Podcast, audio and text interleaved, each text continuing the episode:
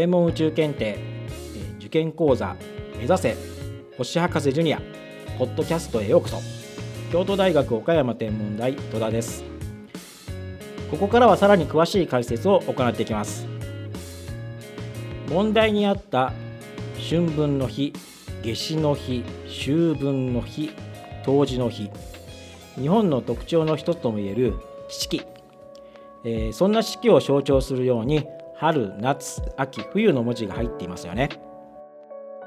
私たち日本人はなんとなくこの言葉を聞くとああ春が来たんだなとかそろそろ夏がやってくるななんて思いがちですが皆さんはそれぞれの言葉の正しい意味を知っていますか？実は春分と秋分夏至と冬至は年によってたまにずれることがあります。2023年は春分の日は3月21日でした。ところが来年2024年は3月20日になります。それから今年の夏至は6月21日。秋分の日は9月23日。それから冬至は12月22日です。春分と秋分夏至と冬至って何が違うのかな？春分は春の季節に昼と夜の長さがちょうど半分に分かれる日です。実際には昼の方が少し長くなります。夏至。夏の季節に太陽が最も北に至る日です。秋分。秋の季節の昼と夜の長さがちょうど半分に分かれる日です。実際には昼の方が少し長くなります。冬至。冬の季節の昼が最も短い時に至った日。冬の季節に太陽が最も南に至る日です。ここで今回の問題。北半球の日本で1年のうち一番夜が長い日は次のうちどれか。ということで正解は冬至の日ということになります。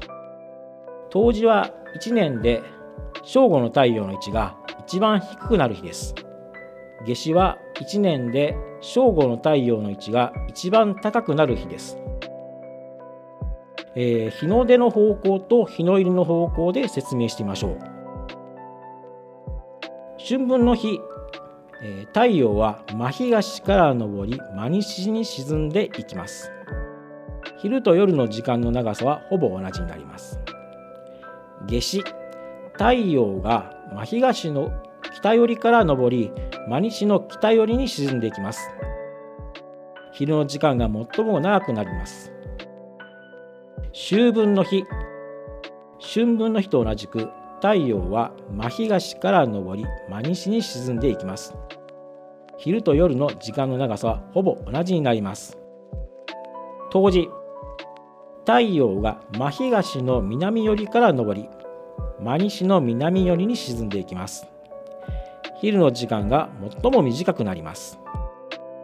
このように太陽の位置がそれぞれ変化するため昼と夜の長さの変化が出るわけです。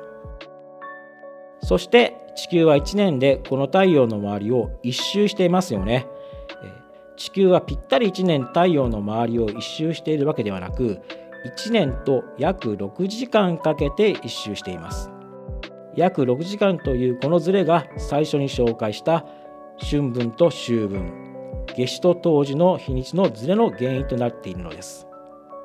ところで冬至の日は昼の時間が一番短くなるというのは説明してきましたけども日の出が1年で一番遅く日の入りが1年で一番早い日ではありません。わずかな違いですが日の出が一番遅いのは冬至の1週間くらい前になります。それから日の入りが一番早いのは冬至の1週間ぐらい後になります皆さんなかなか気づかないことですけども豆知識として知っておいてもいいんじゃないでしょうか以上解説は京都大学岡山天文台の戸田でした。